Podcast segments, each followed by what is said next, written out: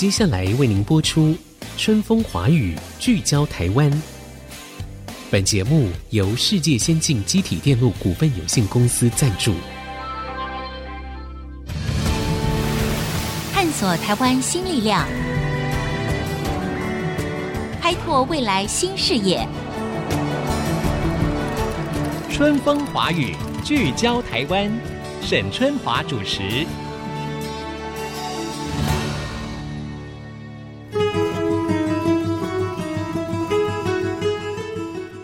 各位听众朋友，大家好，欢迎收听《春风华语》，聚焦台湾。过去这一个星期呢，全世界也包括我们台湾的媒体焦点都聚集在土耳其的百年强震。那么这次的土耳其地震呢，造成了非常重大的伤亡。全世界各个国家，包括我们台湾的特搜队呢，也在第一时间呢就赶赴现场来参加抢救生命的行动。不过当然呢，这一次呢，土耳其的强震因为是高达规模七点八，那同时呢，它可以算得上是一个复合性的灾难。在这个强震之后呢，这个天气非常的酷寒，再加上整个的强震呢，造成了很多的交通中断，很多的道路是柔肠寸断的。所以在不管是在运补方面，或者是机具啊进驻方面呢，其实都是面临的非常大的挑战。所以今天呢，我们在节目当中呢，我们要特别透过连线访问位于南投，也就是消防署的特种搜救队队长陈义峰陈队长哦，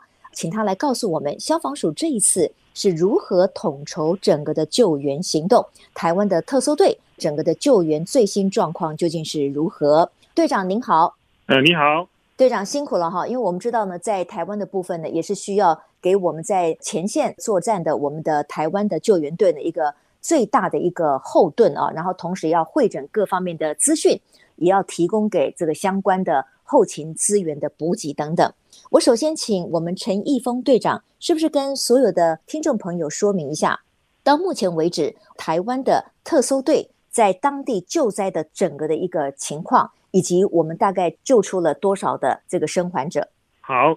那我们这一次呢，因应那个土耳其的那个强震呢，当地的灾情非常的严重哦。全台湾的人民大概从那个媒体报道也都知道的哦。那我们这一次呢，组成的台湾国际搜救队呢，我们这次总共出动的，应该说是那个有史以来执行国际人道救援呢最庞大的阵容。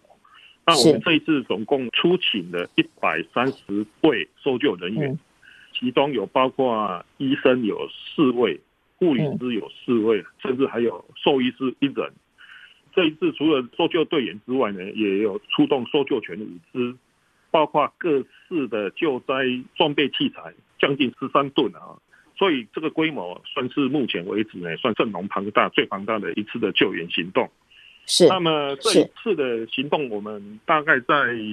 台北时间呢，二月八号的八号对，将近中午的时候到达灾区，所以这我特别要讲，就是分成两个批次的哈。对对，第一批是因为为赶那个黄金救援的时间，所以我们第一批是搭乘那土耳其航空公司四十位搜救人员，包括三只搜救犬呢，就第一时间赶往。没有错，在二月六号的晚上就已经出发了，非常快。然后第二批是啊，有九十位搜救人员，包括两只搜救犬呢，赶往土耳其。嗯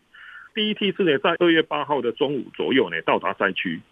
嗯，那么到达灾区之后呢，我们原本要跟那个分区协调指挥中心报道，那结果去的呢，哎，原来规划的美国队还没有来，所以我们就接手这样一个工作，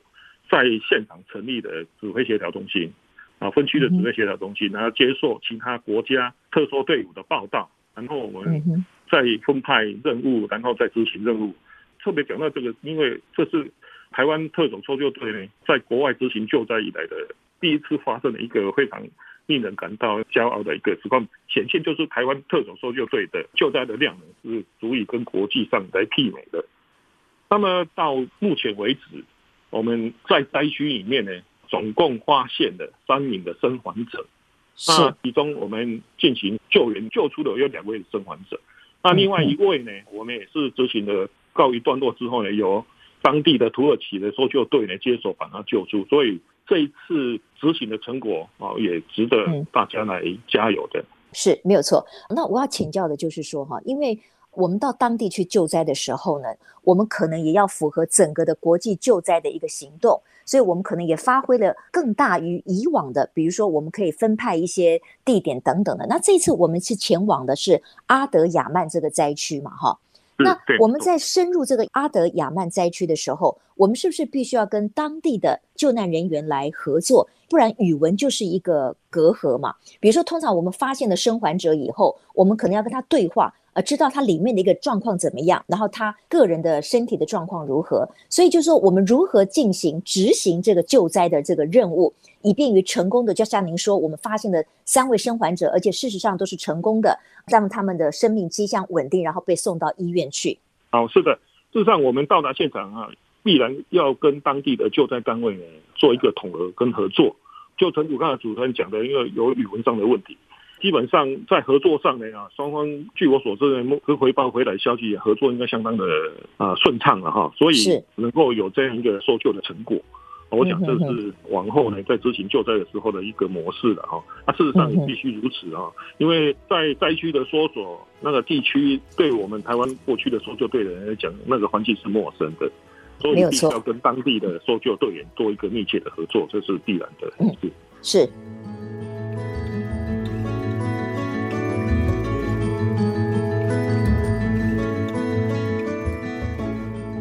还有另外一个问题，就是说，我们知道呢，因为我们呃录这个节目的时候是在二月十一号，那事实上呢，已经早就超过了所谓黄金搜救七十二小时。但是呢，也非常令大家振奋的就是，包括在九十几个小时之后，一百个小时之后，甚至我看到媒体还有报道，有一位小婴儿是在一百一十五个小时受困之后，他被成功的救援出来。所以，当我们在讲这个所谓黄金救援时间的时候，我们应该怎么样去看它？那目前我们的搜救人员因为还在现场，所以我们的任务的主要的一个方向有没有什么样的改变？是的，因为所谓的黄金七十二小时呢，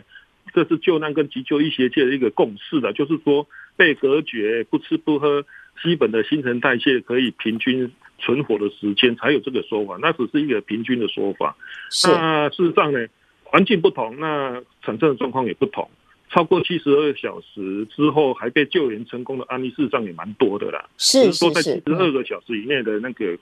救出成功的生还者的几率会比较高而已。那事实上，我们第三位救出来的时间也将近快要九十几个小时。一百，对对对，将近一百个小时。九十几，对对对，所以事实上这是一个平均的说法。OK，好，那队长请教一下，就是说我们知道这一次呢，前进这个土耳其来参加救援的工作，挑战是非常大的。除了因为这次的赈灾的规模可以说是土耳其的百年强震，在全世界也很少看到哈。那比之九二一时候遇到的还要更强哈，救援的困难度也是相当高的。要不要请队长跟我们说明一下？这次不管是在人员的选派，或者是机具的这个运送方面，以及我们面临到的包括天候啊、交通啊、后勤补给的这些条件上面遇到的有哪些困难？请队长跟我们说明一下。那我先说明，就是我们人员的部分哈。我们这一次出动相当规模的人员，嗯、那事实上呢，我们台湾特种搜救队呢，是从那个台湾发生九二一大地震之后哦，才陆续成军的哦。因为之前我们有感于台湾在这个方面呢是比较陌生的，那九二一之后呢，就很积极的从事有关于赈灾这方面的那个救难的一个专业技术的一个培养跟训练，是。那成军之后，过去十几年来呢，事实上我们台湾的呃，尤其是我们消防署的特种搜救队呢，啊，也联合其他县市的特搜队呢，出国执行国际人道救援，目前也有多次的经验，啊，所以也累积了一定的经验跟量能。尤其这一次，随着消防署特搜队联合组成的两个县市的特搜队，就是台北市消防局跟屏东县消防局。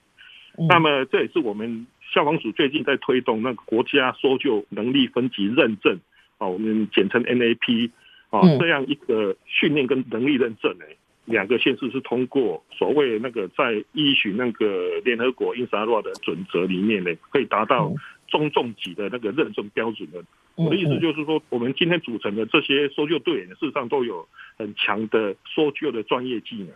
是，这是在人员的部分呢，包括我们的搜救犬，也就是经过国际 IRO 的认证啊，等级很高的那个搜救犬，装备器材也相当的先进，那为了克服现场恶劣的环境，包括大地震之后啊，余震也会相当的多。那我们也必须要监测现场环境的救灾安全，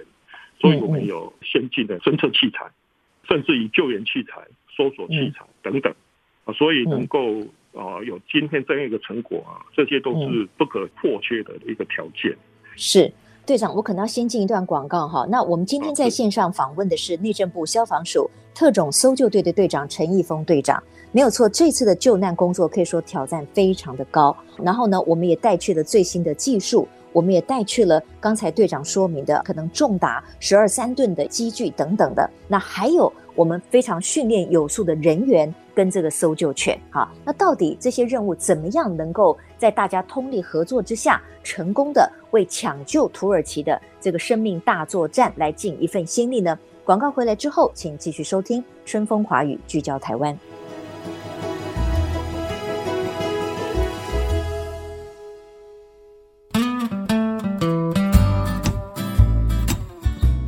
听众，欢迎回到《春风华语》，聚焦台湾。我们今天在线上访问的是消防署特种搜救队的队长陈义峰陈队长，来告诉我们目前我们派到土耳其的台湾的特搜队的抢救的一个最新的情况。刚才在上半部的节目当中呢，我们聊到了这次我们派出去的，其实都是非常训练有素的救难人员，也包括我们的搜救犬哈。甚至这一次呢，因为是规模有史以来我们在海外救援工作当中规模最大的一次，也是因应了这一次整个土耳其的震灾的一个强度啊，因为死伤非常的惨重。我们录这期节目的时候是在星期六，二月十一号。二月十一号传来的死亡的人数在土耳其呢，已经是逼近三万人了。事实上呢，整个的国际组织也都预估说，这个死亡人数可能还要往上升。那也造成了当地的抢救呢，挑战非常的巨大。我继续请教陈一峰队长的是，刚才您提到了这次我们派出去的人员，其实经过这么多年来，我们对于复合式的灾难或者是震灾时候的抢救，我们多了很多的训练，然后也有得到一些认证等等的。那在搜救犬的部分，也是很多的听众朋友关心的，要不要请队长跟我们介绍一下？呃，我们这一次也派出了五只的那个得到国际认证的搜救犬，其中包括消防署特搜队的一只搜救犬阿兰，嗯，台北市也派出两只的搜救犬，嗯，那另外我们也由台中市消防局的搜救犬队也派出了两只的搜救犬，包括一名兽医师。组成搜救队呢，好到达土耳其执行重大的那个赈灾的救援的任务。嗯，那么搜救犬基本上呢，培养相当的特殊的，也相当不容易的。所以，我们这五只的搜救犬的能力，可以说是台湾甚至在亚洲里面都可以排得上前茅的。是。那这个五只搜救犬事实上这一次的工作上呢，也发挥相当大的成效啊。对，是那队长，是不是搜救犬主要的任务就是它能够在断垣残壁当中能够嗅闻出来哪边还有生机，这是它最主要的工作吗？是的，搜救犬的那个培养跟训练呢，主要就是说希望能够协助我们搜救人员呢，在恶劣的残垣断壁的环境当中呢，能够找出生还者。嗯、所以我们在训练的时候，主要就是说训练它能够。运用狗狗的那个嗅觉，它基本上它的灵敏度是我们人类的好几千倍。但是像这种大型的灾难里面，可能往生的会比活的更多。那怎么样去训练它辨别那个存活者呢？啊，这是训练上的一个专业上的一个特别的训练。那基本上我们的搜救犬主要的功能就是啊，希望协助我们找出生还者。对，那因为他们的任务也非常艰巨了，所以我们也看到媒体报道说，哦，有一只搜救犬呢，事实上它的脚都已经受伤了，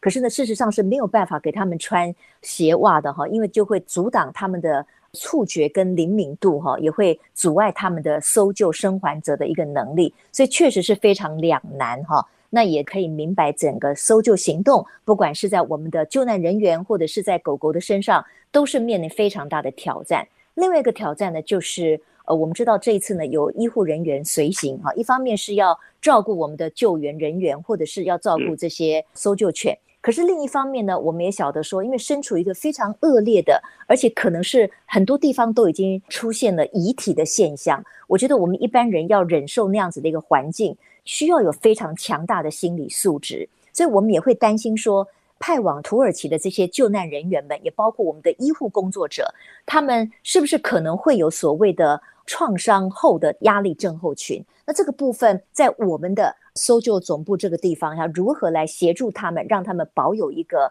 身心健康的一个情况？是的，那么我们这一次搜救人员到达那个灾区执行这样一个工作，事实上面临压力是非常大。首先就是天候，白天的温度大概都摄氏大概五度上下。那一到夜间可能到零下的那个零下，对，零下五度，我也听到有零下十几度的，对，非常的。所以这个部分我们出发之前呢，因为我们也会搜寻到当地的气候状况，所以在我们的装备器材这个部分呢，也多有所准备，嗯，来克服恶劣的天候的情况。那另外，刚才主持人特别有提到，就是现场的那个因为重大的灾害可能产生了一些啊心理上的压力。那事实上，搜救人员面对这样一个情况啊，多多少少还是会带有那个心理上的一个压力吧。对，那只是说我们在执行过程的当中，搜救人员都是有经过相当的工作经验、搜救经验。过去当然的多少有碰到类似的情况，在适应上还是会稍微比一般人好一些啦。是是，这个情况还是难免会有。所以我们在消防署这个部分呢，我们也针对。救难人员启动所谓的 PTSD，就是创伤性的压力症候群呢，做一个协助跟预防。那么在现场呢，我们有医师、有护理师，随时来协助监控我们搜救人员的健康状况跟心理状况。因为现场恶劣环境可能有湿臭啦，环境不好啦，那基本上我们在个人的装备部分呢，都有口罩啦、滤毒罐啊、啊面罩等等来进行作业。那回到休息区，回到休息区为做清消的动作。结束任务回到台湾之后呢，啊，那消防署也会启动心理咨商这个部分，啊，包括团体的咨商也好，或者是个别的搜救人员有个别的心理状况的需要协助的地方也好，消防署这边都有做一个完整的一个规划跟辅导协助的这样一个功能在。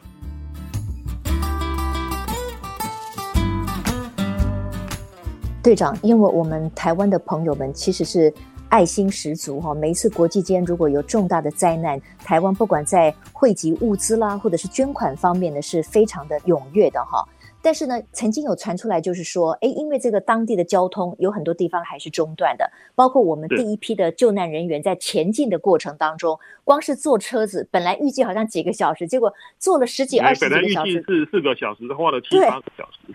对对对，也就是说，这个过程是非常的艰困的。那我们的救难人员哈，他们能够得到不断的物资的补充吗？搜救人员执行国际人道救援出国救灾的话呢，我们一般来讲绝对会在饮水跟食物的部分能够自给自足七到十天，